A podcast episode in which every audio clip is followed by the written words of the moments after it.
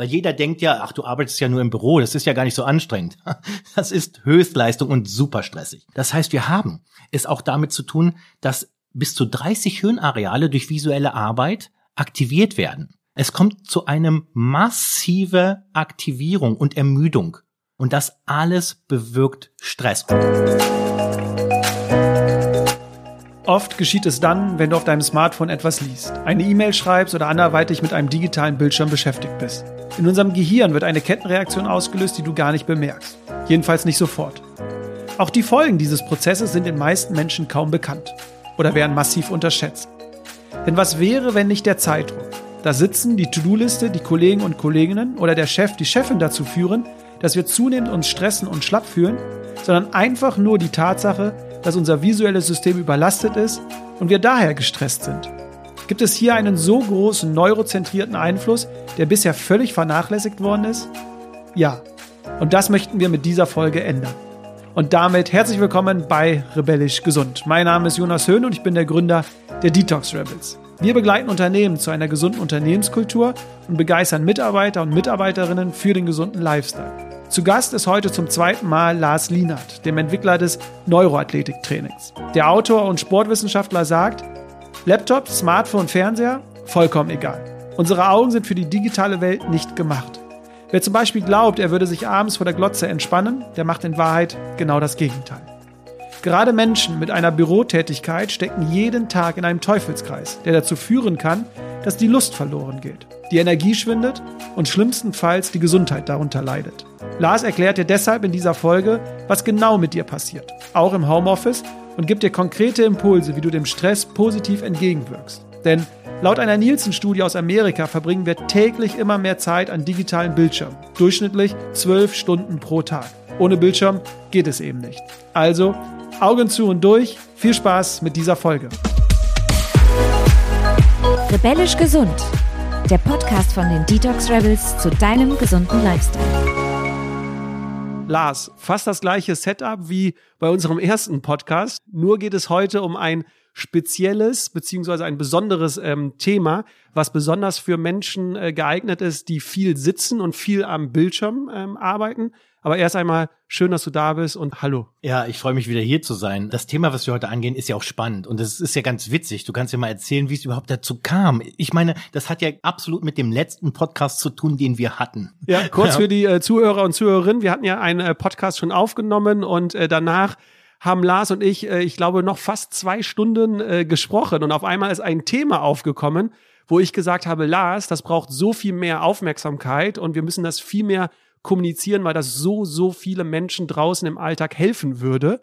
Und ähm, ich habe es ja schon im Intro erwähnt, dass durch Corona sich die Bildschirmzeit vermehrt hat bei uns allen Menschen und dass wir natürlich auch durch das Homeoffice bisschen mehr sitzen, uns nicht mehr so viel bewegen, wie wenn wir jetzt noch im Büros wären oder draußen unterwegs. Erklär uns doch mal vielleicht oder auch dem Zuhörer und der Zuhörerin, warum das Thema so wichtig ist, beziehungsweise welche Auswirkung das für uns Menschen haben kann, wenn wir zu viel auf Bildschirme schauen und zu viel sitzen. Ja. Ja, okay, das ist ein Riesenthema. Also fangen wir erstmal Step bisschen, by Step. Genau, wir fangen erstmal global an. Um wirklich diese immensen Auswirkungen fassbar zu machen, müssen wir erstmal wissen, was ist für das Gehirn wichtig. Das Gehirn ist ein Organ, was uns am Leben erhalten soll. Ja, was hat das mit dem Bildschirm zu tun? Ja, und zwar, das Gehirn braucht Informationen ne, über die Umwelt, über den Körper und aus der eigenen Bewegung. Und diese Information verarbeitet es und danach reguliert es die Handlung. Aber alles über eine Prämisse, wie gefährlich ist das, was ich tue. Und deshalb sind die Sinnesorgane, die dem Gehirn am meisten Sicherheit geben, am wichtigsten. Und das sind, ist das visuelle System. Das visuelle System ist quasi für, für ganz, ganz viele Komponenten der Wahrnehmung das Wichtigste, kann man sagen. Über das visuelle System kann ich Gefahren frühzeitig erkennen. Also es ist viel besser, wenn ich sehe, wenn das Gebusch wackelt, als wenn ich den Tiger rieche. Ja, also um es mal ein bisschen plakativ darzustellen. Aber es gibt uns auch wirklich den Rahmen. Das heißt, mit Abstand die meisten Informationen, die unser Gehirn bekommt, und das sind auch nicht äh, wenige, du hast mal gesagt 70 bis 90 Prozent. 70 bis 90 Prozent aller sensorischen Informationen ja, mit Prozent ist immer schwierig, aber wirklich, wirklich, wirklich, wirklich die größte Teil sind über das visuelle System. Das heißt, unser visuelles System ist immens wichtig für unser Gehirn. Ja. Was passiert aber jetzt, wenn wir mit unseren Augen ständig auf einen Bildschirm schauen? Also Genau. egal, ob es jetzt ein Laptop ist, ob es ein Handy ist, ob Mhm. es das ob es der Fernseher ist oder oder. Warum ist das so verheerend? Ja, das Verheerende ist einfach dieses wichtige System, dieses unglaublich wichtige System fürs Gehirn wird müde und wird völlig überfordert. Und das hat mehrere Gründe. Wenn wir uns mal die natürliche Entwicklung ähm, dieses Systems angucken, so ist es gemacht, um draußen zu sein. Ja, also äh, beständig wird der Fokus gewechselt, ähm, die Augen bewegen sich zusammen mit der Körperbewegung und der Kopfbewegung. Ja, und das ist eigentlich eine Einheit. Ne? Also ständig muss die Brennweite verändert werden. Es ist ein dynamisches System. Du hast auch mal gesagt, quasi 3D schauen sozusagen. Dafür ist eigentlich unser Auge gemacht. Genau. Ne? Und wenn wir jetzt am Computer arbeiten, mh, müssen wir das Gehirn, das müssen wir voraussetzen, will die, die Aufgabe, die ansteht, immer bestmöglich erledigen.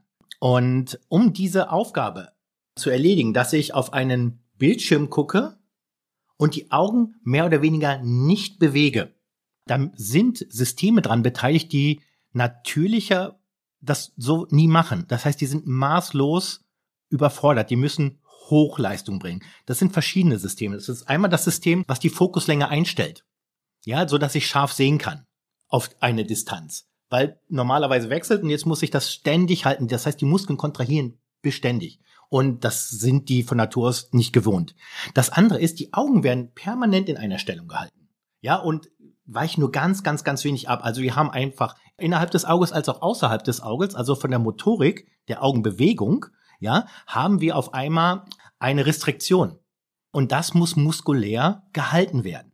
Und das ist zum einen schon super, super, super stressig. Ein System, was in, durch Dynamik lebt und aktiv bleibt, wird auf einmal eingesperrt, so kann man es bisschen sagen. Also wir zwingen, wir Menschen zwingen unsere Augen in eine Position, in, zu einer Leistung, für die es eigentlich nicht gemacht ist, aber nicht nur ge nicht gemacht ist, sondern sogar zu anstrengend ist und unsere Augen denken sich, Jonas, ja, lass uns mal bitte wieder woanders hingucken oder ne, geh mal wieder weg von dem Bildschirm, weil es zu anstrengend ist. Du hattest mir aber auch mal erzählt, also wir können festhalten, okay, das visuelle System kann überlastet sein, ist zu anstrengend. Jetzt hattest du mir mal die Erklärung gegeben, dass diese Informationen, die über unsere Augen kommen, die ja 70 Mhm. bis 90 Prozent ungefähr ausmachen, im Mittelhirn verarbeitet werden.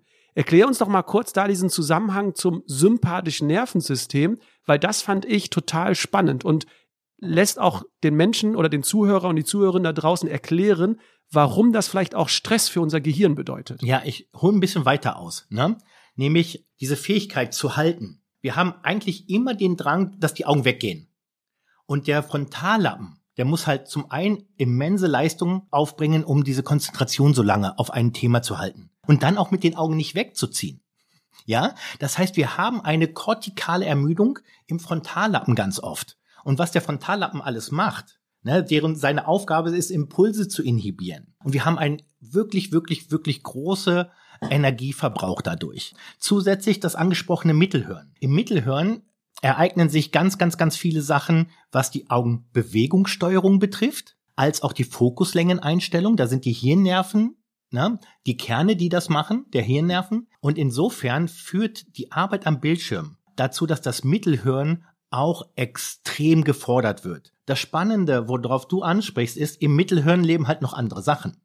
Und da ist der Startpunkt des sympathischen Nervensystems. Ja, also wir haben es ein, mit einer Reihe von Sachen zu tun, die durch das visuelle System ermüdet werden. Aber das hört ja nicht bei diesen Sachen noch auf. Ganz ne? kurz, aber die Erklärung, sympathisches Nervensystem ist ja der Sympathikus. Nochmal kurz Mhm. zur Erklärung. Fight and Flight, also da sind wir im Genau. Leistungssystem, wir sind in Alarmbereitschaft, wir arbeiten. Das Gegenstück ist ja der Parasympathikus, Rest and Digest, also entspannen, zur Mhm. Ruhe kommen, regenerieren.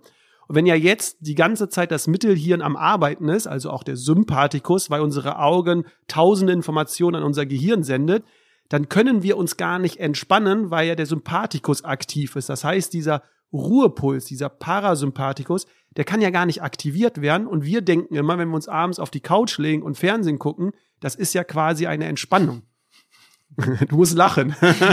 ja, also nichts tun heißt nicht, dass wir äh, äh, Ruhe finden oder äh, parasympathisch tatsächlich Sachen äh, umsetzen oder dass die tatsächlich eintreten. Ja, es ist halt so, dass wenn wir das visuelle System natürlich betrachten, so passiert durch dieses ständige Wechseln ein parasympathischer Effekt. Den haben wir nicht mehr. Ja, zusätzlich wirklich diese unglaubliche Stressaktivierung durch das, was die leisten müssen, durch das Mittelhören plus die Ermüdungserscheinungen. Wir haben ja noch gar nicht darüber geredet.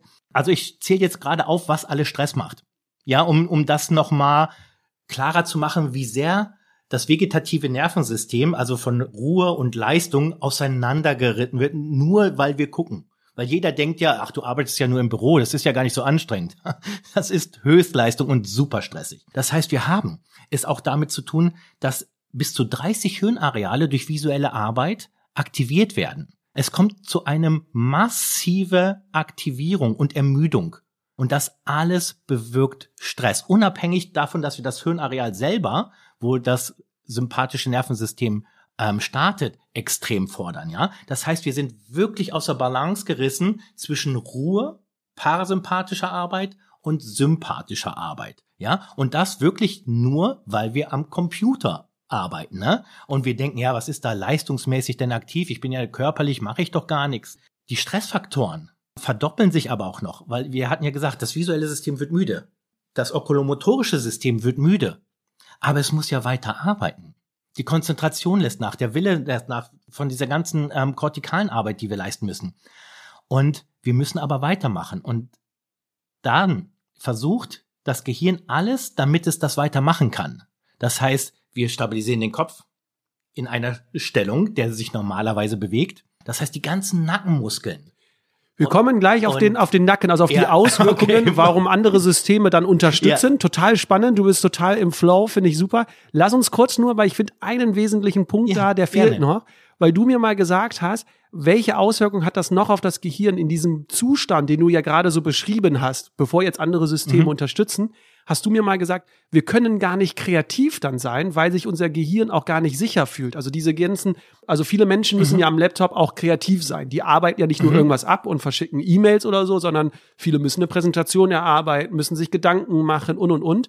Und da hast du mir gesagt, in diesem einen Zustand, ja, wenn also unser visuelles System überlastet ist, das Gehirn fühlt sich nicht wohl, zu viel Energie, dass wir auch gar nicht kreativ sein können. Ja, also das ist diese Ermüdung des Frontallappens. Ne, durch die hohe Konzentration, durch die ganze Energieaufwendung, diese Arbeit zu leisten, also die Konzentration, die dafür gearbeitet ist, und das Inhibieren, ständig nicht irgendwo anders hinzugucken und in einem Thema zu bleiben. Das führt zu dieser Ermüdung und Überaktivität, äh, also quasi im Frontallappen. Und da leben diese ganzen Sachen wie Kreativität, Wille, äh, Motivation wahrscheinlich Motivation. auch, oder? Das Leidenschaft. Sind alles Sachen, die da vorne leben. Und insofern hat die Ermüdung eines Systems wirklich die Auswirkung, wo man sie normalerweise, da denkt man, das ist mental oder emotional und psychisch. Aber es gibt so viele Verbinde von kortikaler Ermüdung zu den emotionalen Sachen, zu den psychischen Sachen und natürlich zu den Kreativitätssachen. Ja, absolut. Ne? Und es ist nicht immer an einem Tag gleich, aber es geht ja darum, sieben Tage die Woche und jetzt noch auch zu Hause. Und wir haben weniger, das heißt, wir haben mehr Bildschirmzeiten und das kann sich auf diese Sachen auswirken. Absolut. Ganz, ganz, ganz wichtig. Wir wollen natürlich die digitalen Bildschirme und Geräte nicht verteufeln. Ja, die gehören zu unserem Alltag. Ja. Die haben super viele positive Nebeneffekte.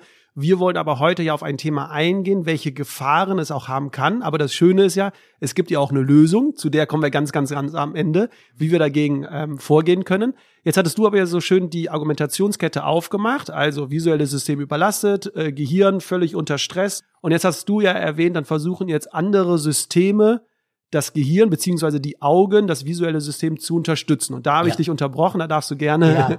weitermachen genau. mit dem Nacken. Aber das ist einfach nur kontinuierlich, dass man mal die Wechselwirkung einfach mal, ähm, weil wenn wir alles nur einzeln betrachten, kommen wir nicht auf die Summe. Ja, also die ist größer als die Einzelheiten, ja.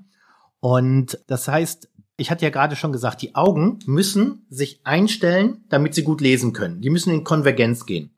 Und oft ist aber ein Auge nicht ganz drauf, das andere ist ganz drauf. Das hört sich komisch an, aber das ist die Koordination der Auge. Das heißt, das muss kompensiert werden. Ne? Ganz oft machen wir das durch der Kopf ist nicht mehr gerade in der Mitte stabil. Das Gleichgewicht normalerweise stabilisiert den Kopf, während wir uns dynamisch bewegen, ja? Das passiert jetzt nicht mehr. Das heißt, die Stabilität des Kopfes gibt aber die Basis für die Augen. Ja, und der wird jetzt einfach festgehalten. Und dann habe ich Nackenverspannungen. Relativ schnell. Wir haben auch direkte Verbindungen, nicht direkte, aber Verbindungen zwischen den Augen, die ermüden, zur Nackenmuskulatur. Das ist eine Folge. Das heißt, das ganze System macht fest, damit die Augen einen festen Anker haben, aus dem sie arbeiten können. Willst du jetzt etwa sagen, dass nicht nur durch das Sitzen Nackenverspannung kommen können, sondern vielmehr eigentlich nur durch das Gucken auf dem Bildschirm? Also das Sitzen ist gar nicht so das Riesenproblem, sondern was wir tun beim Sitzen ist eher das Problem. Du magst ja auch den, den Satz nicht, äh, das Sitzen ist das neue Rauchen, ne? Ja, wir haben Studien, die ganz klar negative Effekte von Sitzen sagen auf Blutdruck, verschiedene Sachen. Jedoch gibt es Gucken wir uns die Naturvölker an. Die haben dieselben Sitzzeiten wie wir und deutlich weniger Probleme. Hm, deshalb bin ich mir da nicht so 100% sicher, ob es die Aktion des Sitzens ist, sondern eher, was ich dabei tue. Aber Folgendes passiert immer noch. Ich muss ja immer weiter scharf sehen. Also die machen mit und helfen. Das ist gut. Alle sollen helfen. Aber wenn je müder das wird, dann schiebt der Kopf meistens noch zum Bildschirm hin. Das heißt, ich komme noch in diese Position. Hier wird alles relativ eng. Und was da alles lebt, da sind die ganzen Nerven. Also für alle, die das nicht äh, sehen können, die nur zuhören, äh, Lars hat sozusagen den, äh, ich würde jetzt sagen, so, ja. ja, die Vogelperspektive gemacht, also den, äh, den Kopf nach vorne bewegt. Nach vorne. Äh, genau. Wie bei so einer Taube, würde ich jetzt mal sagen. Ja. Ne, die, ja, genau, wir haben Chicken Head. Und das heißt, wieder ein System, was eigentlich hilft, damit wir die Arbeit bestmöglich äh, erfüllen können, hat aber Konsequenzen. Die Haltung verändert sich dadurch. Und dann passiert ein weiterer wichtiger Punkt. Das Gehirn will immer Glukose und Sauerstoff. Die Glukose äh, Haushalt, den zerstören wir brutal durch die ganze Aktivität. Die Inhibierungsfähigkeit zerstören wir, ja. Und also auch damit einhergehend treffen wir schlechte Entscheidungen. Das heißt, wir essen viel mehr schlechte Sachen, die hochkalorisch sind, weil das Gehirn einfach nach Glukose schreit. Auch einfach Energie, kann man sagen. Energie. Das, das Gehirn braucht Energie. Ja, natürlich. Äh, was da geleistet wird, ist immens. Wir, wir dürfen das nicht unterschätzen. Das hat nichts mit Sport zu tun. Dann denken wir, wir verbrauchen mehr. Das Gehirn verbraucht die Energie am meisten. Aber es braucht auch noch Sauerstoff. Und wenn ich die Haltung verhindere durch die Anspannung, durch das Vorschieben des Kopfes, ja, durch die Flexion an sich, durch die Rundung, wenn ich nach vorne gehe. Wir runden oft nach vorne, weil das das Mittelhirn aktiviert, damit wir besser sehen können. Das, das ist eine Aufgabe des Mittelhirns, ist Flexion. Und durch Flexion können wir kurzzeitig damit besser umgehen mit den Augen. Das heißt, die Haltung ändert sich, nur damit wir besser sehen können. Und dann in die Haltung ist die Lunge integriert. Ja, die Atmung kann sich verändern. Nur durch die Haltung. Und dann haben wir ein Problem. Wir Wie verändert atmen, sich die Atmung? Also wir haben ja zwei Komponenten. Einmal mechanisch durch die Haltung kann sie nicht mehr so tief und gut atmen, weil es ist eher komprimiert unten in dem Bereich, wo die tiefe Atmung stattfinden will. Und durch den ganzen Stress, durch den sympathischen Stress, wird die Atmung kürzer und flacher. Das kennen wir ja alle, wenn wir unter Anspannung sind, dann atmen wir einfach ja. schneller und flacher. Das Bis hin zu Hyperventilation bei Panik- und Schockattacken und so. Ja, oder bei Angstattacken. Ja, also das ist dann das gröbste Beispiel, ja. Die, die gute und lange Abatmung, nur die wirkt parasympathisch. Ja, und die, und die führt dazu, dass das Gehirn auch gut durchblutet wird. Und so ist echt wirklich ein Teufelskreislauf, nur um eine Aufgabe zu erfüllen. Herrchen oder Frauchen will am Computer arbeiten, muss am Computer arbeiten. Ne? Also wir reden von den Anforderungen, da denkt niemand drüber nach, die eine Welt im Office an das zentrale Nervensystem des Arbeiters stellt. Das ist immens. Und du hast ja so ein schönes Wort, den Teufelskreis jetzt äh, erwähnt, weil ich finde, das ist ja wirklich so ausgehend von unseren Augen, ne, über unser Gehirn mit den Nacken, mit den Atmungen. Wir kommen ja wirklich in diesen Teufelskreis, dass unser Gehirn sendet die Signale Stress, Stress, Stress, Stress. Unser Körper reagiert darauf, also auch mit negativen Gefühlen an, an den Kopf zurück, und weil du ja schnell und flach atmest, also Stress, Stress, mhm. Stress. Das heißt, wir sind in so einem Teufelskreis, der ja immer schlimmer werden kann oder immer noch mehr Auswirkungen dann mit sich bringt, sodass wir ja an einen Punkt kommen, und das äh, fand ich so krass, als du mir das äh, gesagt hast, und ich benutze normalerweise das Wort krass nicht, aber in diesem Zusammenhang, glaube ich, kann man das benutzen, weil du hast die steile These aufgestellt und gesagt, was wäre, wenn es, wenn wir uns nicht durch Chef, durch den Zeitdruck, durch Aufgaben, durch Projekte stressen, sondern der Stress eigentlich nur durch das visuelle System zustande kommt, weil das überlastet ist. Ja, also das nur müssen wir rausnehmen. Ja, also wir sind in der Arbeitswelt, wir sind im Terminbruch und wir wissen auch, dass das sympathisch wirkt, ne, dass es Stress macht. Aber ich weiß nicht, welcher Ansatz leichter ist zu regulieren. Und ich glaube, der mit Abstand unbeachtetste Punkt ist eventuell, was sind denn die Auswirkungen wirklich von diesem digitalen Stress auf, auf die Augen und die Wechselwirkung, die wir gerade alles genannt haben, von Atmung, Gleichgewicht, Körperhaltung und, und, und, und, und, und diese immensen Aktivität. Und all diese Sachen wirken. Das Gehirn kann nicht mehr richtig inhibieren, ist weniger motiviert. Wir haben, die Energie wird weg, ja? Und insofern wirkt das extrem auf unsere emotionalen Sachen, unsere psychischen Sachen und motivationalen. Das ist nicht immer die Arbeit. Es ist nicht immer die Arbeit. Es ist wirklich oft der sensorische Stress.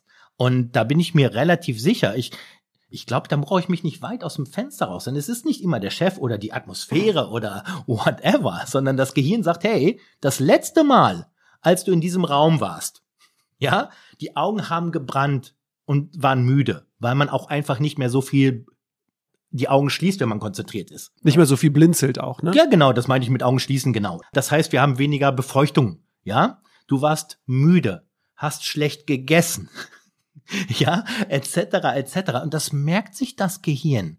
Das will dann, hey, das letzte Mal, als du im Büro warst, ging es dir nicht gut. Wie wird das Gefühl aussehen? Wie wird das Gefühl aussehen, ich muss heute zur Arbeit?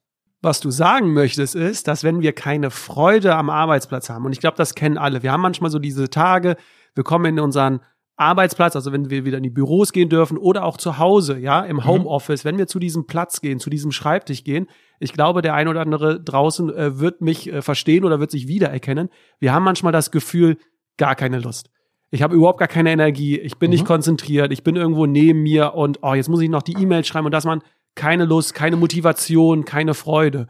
Und du sagst ja jetzt eigentlich, also wieder eine These und wir sind ja die ja, Rebellen, deswegen dürfen wir auch so steile Thesen ja, ja. machen das kann unter anderem auch daran liegen, weil wir einfach nur oder unser visuelles System einfach nur überlastet ist und sich das Gehirn gemerkt hat und gesagt hat, Jonas, wie du es gesagt hast, dir geht es da nicht gut.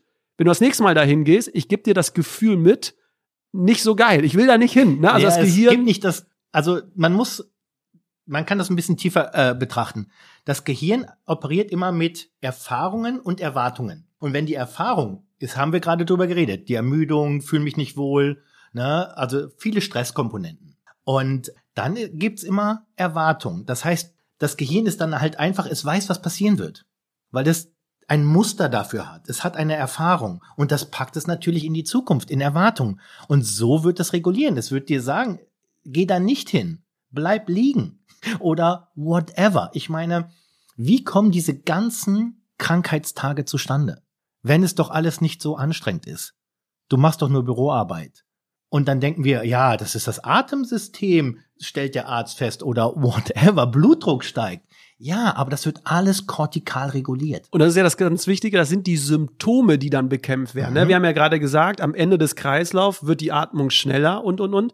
Aber die Frage ist ja, wollen wir gegen die Symptome angehen oder wollen wir uns nicht die Ursachen anschauen und diese beheben? Und da hast du ja jetzt einfach nur einen Impuls heute mal mitgegeben, gesagt, liebe Menschen da draußen, lasst uns doch mal mehr auf die Ursachen schauen, also auf das Neuronale in unserem äh, Körper, weil das immer äh, wichtiger wird.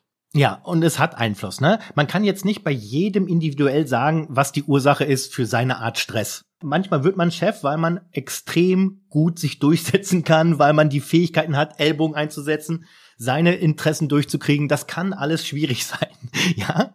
Aber wir müssen den Blick einfach erweitern, wenn es um Gesundheit geht. Wir können es nicht auf eine, ein Symptom runterspielen und das als Ursache nehmen.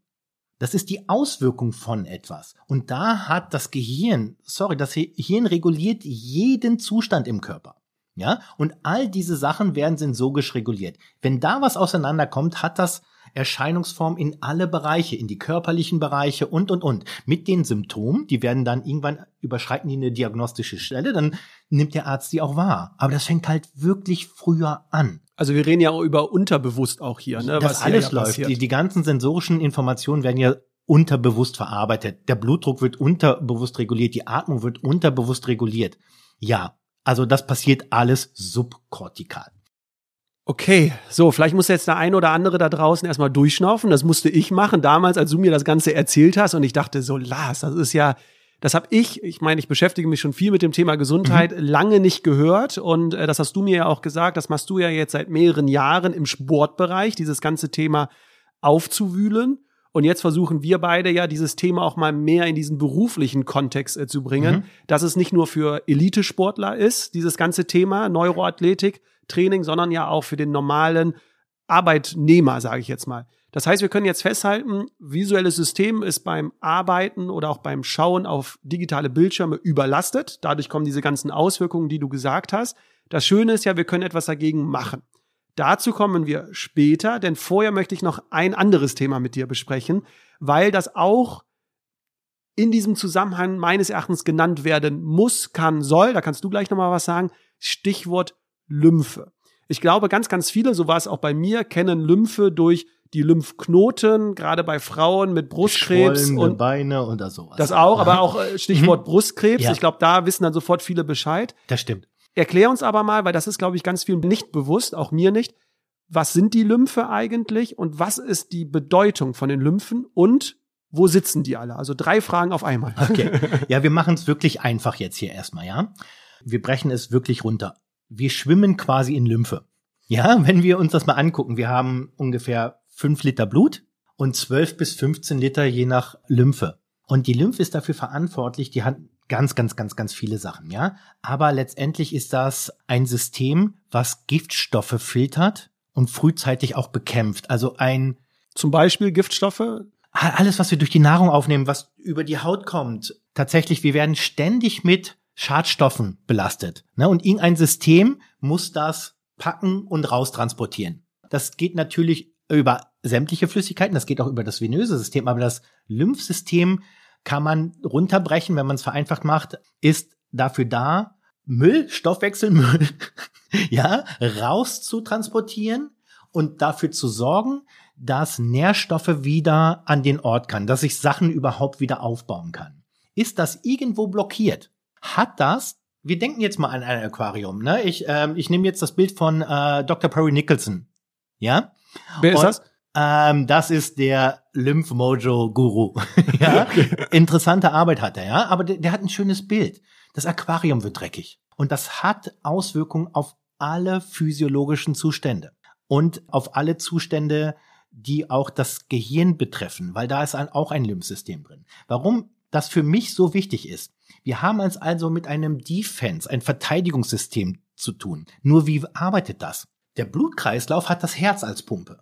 Das Lymphsystem hat die Atmung und Bewegung. Und das jetzt, sind die einzigen. Ähm das sind die Sachen, die das Lymphsystem bewegen. So, und jetzt reden wir nochmal über Arbeit und Sitzen und die, die Veränderung auf die Atmung, die Veränderung der Haltung auf die Atmung. Ja, das heißt, beide Systeme be bewegen uns wenig und die Atmung kann durch die Arbeit uneffizient wirken, so dass dieses wichtige Defense-System die Kosten dafür zahlt. Das heißt, das hört sich plakativ an, aber wir sind vergifteter als wir können, als, als wir sein könnten. Ja, und da denkt auch niemand dran. Das ist ein ur, ur, ur, uraltes System. Ja, und das ist wichtig. Es ist gekoppelt an gute Atmung und es ist gekoppelt an Bewegung.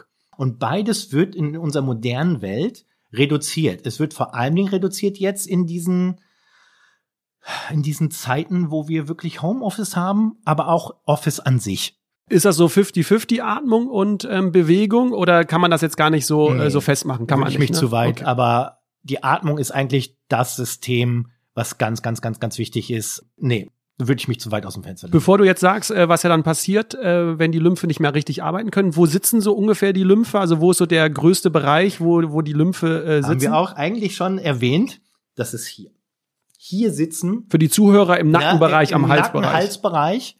Äh, und im Schulterbereich sitzen na, an die 40 Prozent all dieser Lymphknoten, die diese Arbeit machen. Das ganze Lymphsystem ist durch den Körper, dann ist es noch sehr in den Organen. Wir kennen das auch, wenn wir krank sind, überall, wo wir die Schwellung spüren, im Leistengegende, hinter den Knien, aber ganz viel im Bereich des Bauchraums, ja, und Kopf-Nackenbereich. Und da hatten wir gerade schon mal erzählt, was braucht das? Ich will ein bisschen ausholen. Was braucht das Lymphsystem, damit es gut fließen kann. Auch wenig Spannung in Muskeln. Wenn der Muskelspannung hoch ist, kann keine Flüssigkeit gut äh, fließen. Und wir hatten hier gerade über Nackenverspannungen, ne, Haltungsänderungen. Das alles führt dazu, dass da im Kopf-Nackenbereich, wo ein Drittel aller Lymphknoten sind, viel Spannung herrscht. Deshalb finde ich dieses System auch in Bezug zu Gesundheit am Arbeitsplatz sträflich vernachlässigt und keiner redet drüber. Manche denken dabei nur ah, dick geschwollene Beine oder oder irgendwie sowas oder wenn ich ein Ödem habe, wenn ich eine Prellung habe und und und und und. Nee, das ist viel viel viel, viel größer. Jetzt hast du ja einfach nur ganz einfach und plakativ gesagt, gut, dann können die Giftstoffe nicht entweichen. Ja, mhm. wir können uns alle vorstellen, was das bedeutet, dass unser Körper sich ja quasi von innen selbst vergiftet, quasi, mhm. sehr einfach gesagt. Ja, genau. Ein, was hat das aber denn noch für weitere Auswirkungen? Also du hast mir mal so aufgemacht, äh, was dann alles passieren könnte, Stichwort Schlaf und und und. Also welche Auswirkungen hat das für unser Gehirn und für unseren Körper, wenn diese Giftstoffe nicht entweichen? Ah, das, das kann alles. Normalerweise lagert sich das so anders an, weil das Gehirn, also der Körper darf diese Sachen, ne, zum Beispiel ähm, Eiweiße die müssen, die dürfen nicht frei in der Flüssigkeit rumschwimmen, die müssen irgendwo angesetzt werden und die sind im Organismus oft echt schädlich. Ne? Und das muss die irgendwo ablagern. Und das tut es im Fett. Das heißt, ganz viele Giftstoffe, wenn die Lymphe nicht gut funktioniert, wird im Fett abgelagert. Was dürfen wir dann auf keinen Fall tun? Abnehmen. Ja, Fett verbrennen. Das heißt, Weil du willst sagen, wir werden dann entgiftet. Also, und auf einmal aber das Lymphsystem funktioniert ja eventuell schlecht. Das ist eine Konsequenz, die passiert, das wissen wir. Physiologisch passiert das. Im Fett werden Giftstoffe abgelagert, wenn sie nicht abtransportiert werden. Also vereinfacht gesagt, ich bin ja immer so der Rebell. Manche Menschen können nicht abnehmen oder Fett verbrennen, nicht weil sie zu wenig Sport, äh, weil sie zu viel Sport machen oder oder, sondern einfach nur, weil ihre Lymphe nicht richtig funktionieren, dadurch das Giftstoffe Gehirn lässt das nicht zu. Das würde vergiftet werden dabei in Anführungszeichen, das hört sich so radikal an, weil wir denken bei Vergiftung, hey, wir müssen ins Krankenhaus und, und, und, und, und, ne? Aber Schadstoffe werden auf einmal durch die Fettverbrennung freigelassen und die müssen was? Abtransportiert werden. Aber es hat auch Stoff, äh, Auswirkungen auf Tonusmuster, also auf Spannung innerhalb des Muskels, innerhalb von Organen.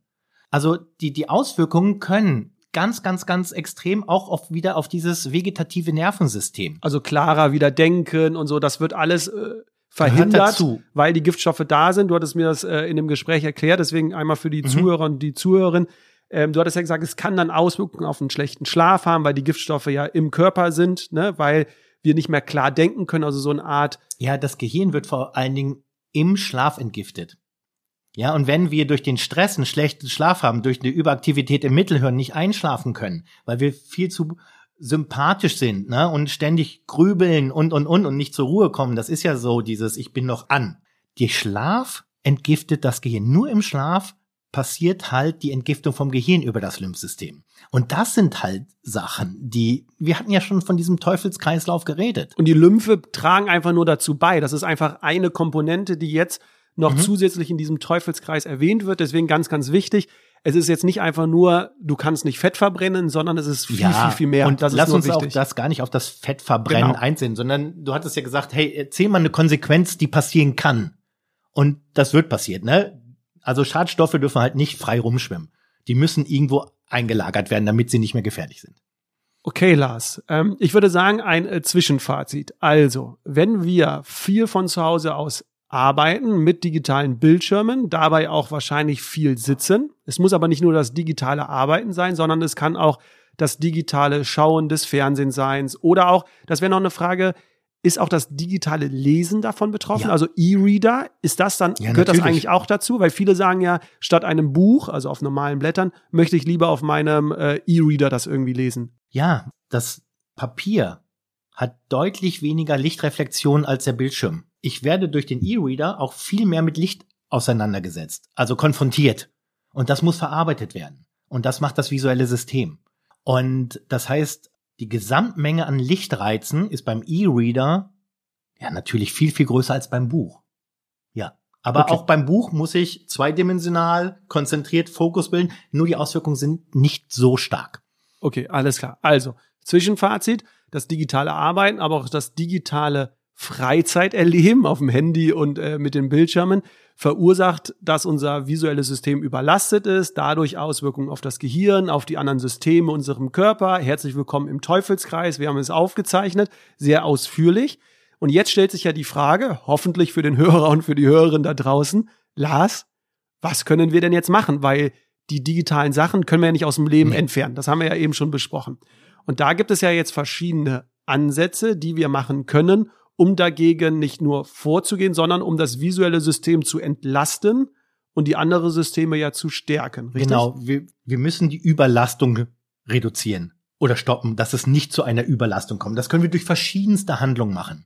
Einmal können wir das machen, indem wir die beteiligten Strukturen, die kompensieren müssen, aufarbeiten. Je besser mein Gleichgewicht trainiert ist, desto länger kann es den Kopf stabil halten. Desto weniger stark müssen die Nackenmuskulatur festmachen, weil der Kopf nicht mehr stabil ist.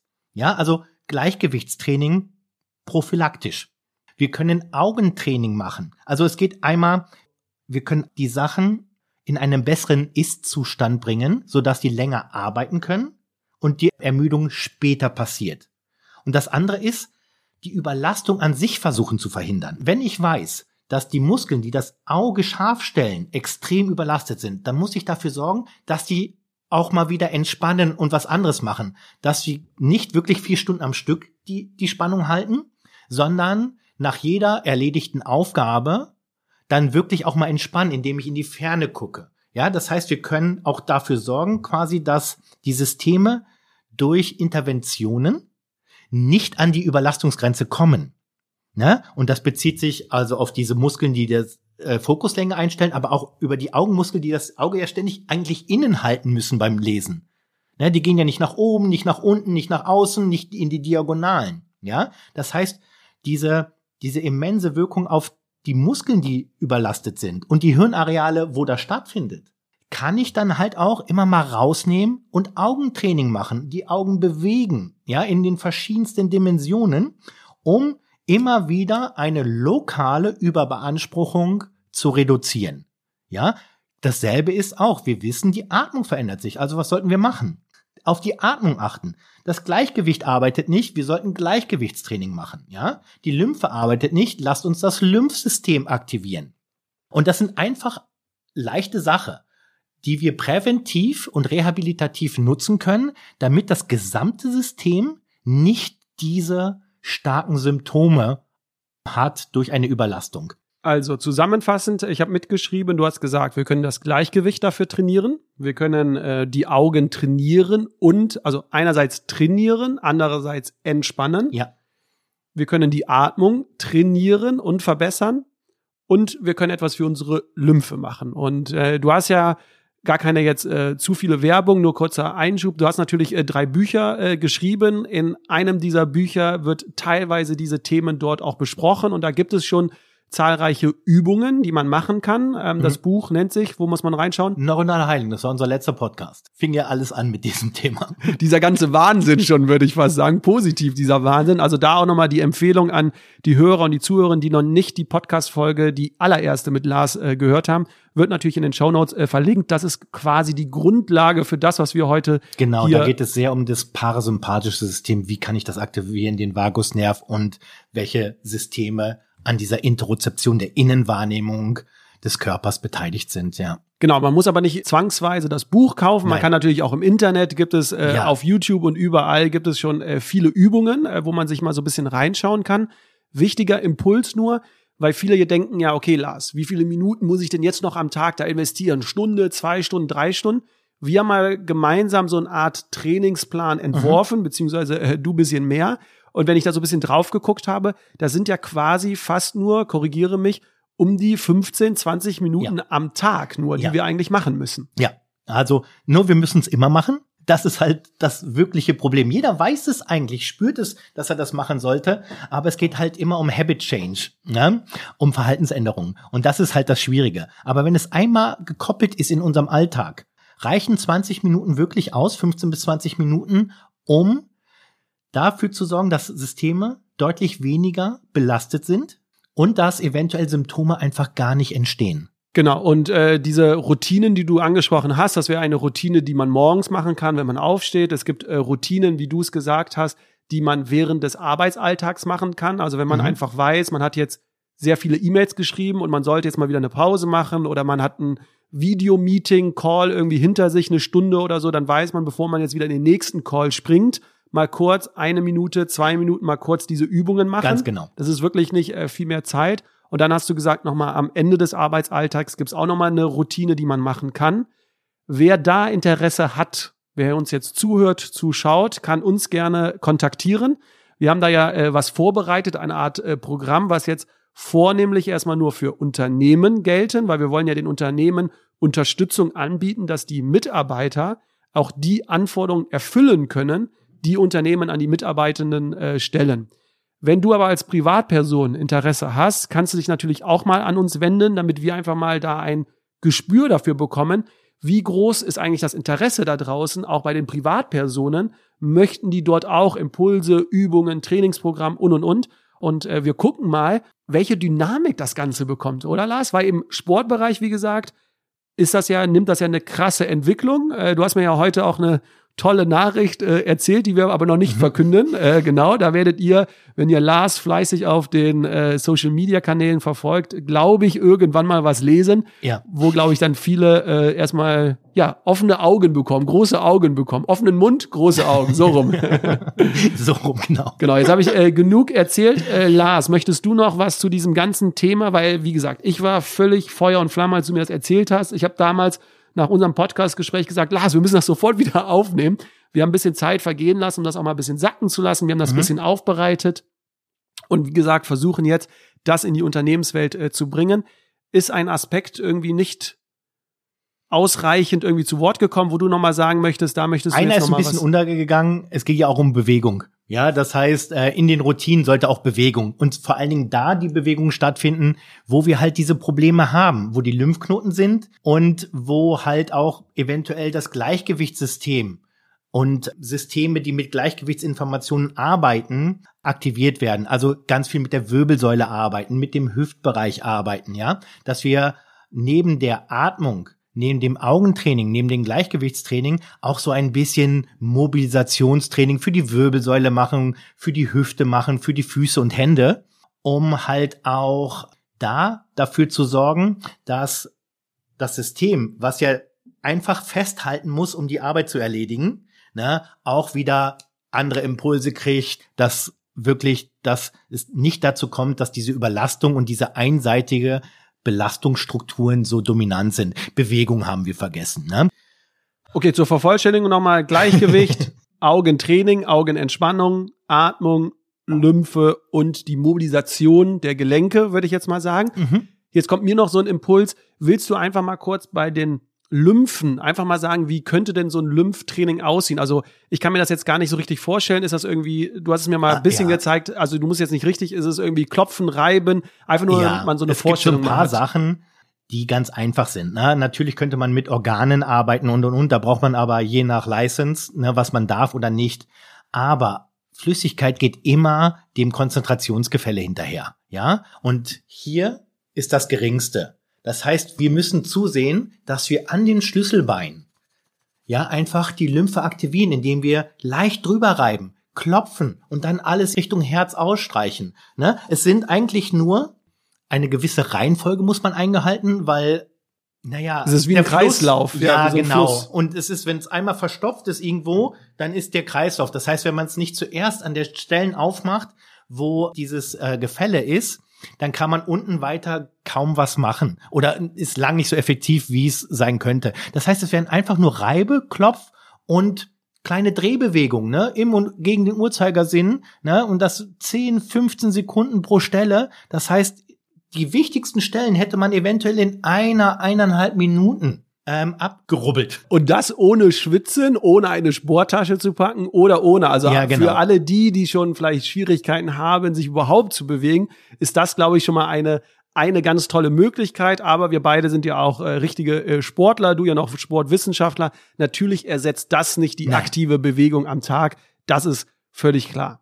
Lars, wenn du nichts mehr zu sagen hast, würde ich sagen, wir haben das wunderbar oder du hast das wunderbar in der Argumentationskette erzählt.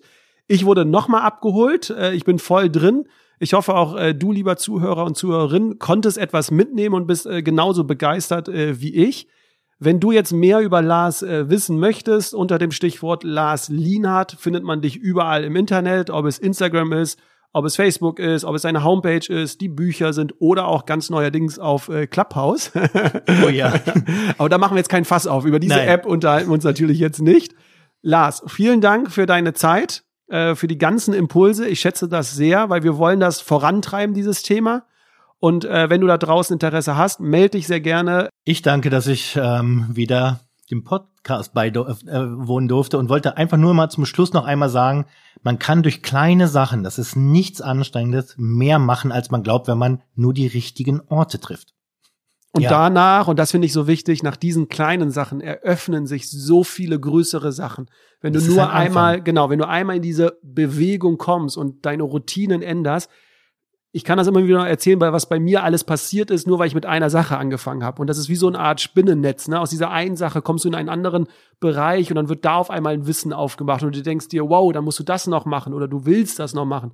Und und und. Ne? Das ist wie so eine Art Dominostein, der da irgendwie in Gang Ja, gesetzt und wird. vor allen Dingen, das Gehirn will, dass wir uns selbst um Gesundheit kümmern. Ne? Wir gehen ja oft zum Physio oder zum Arzt. Das ist manchmal notwendig, absolut.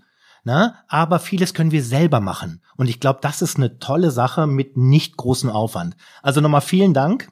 Und ähm, ich hoffe, es hat euch gefallen und bald mehr, hoffe ich. Verlinkt uns in den Stories, kommentiert, wenn es euch gefallen hat, damit wir auch ein bisschen Feedback äh, bekommen. Lars, dir vielen Dank, liebe Zuhörerinnen, lieber Zuhörer. Vielen Dank, dass du zugehört hast und egal wo du bist, noch einen schönen Tag. Macht's gut, bleibt gesund. Ciao, ciao. Ciao.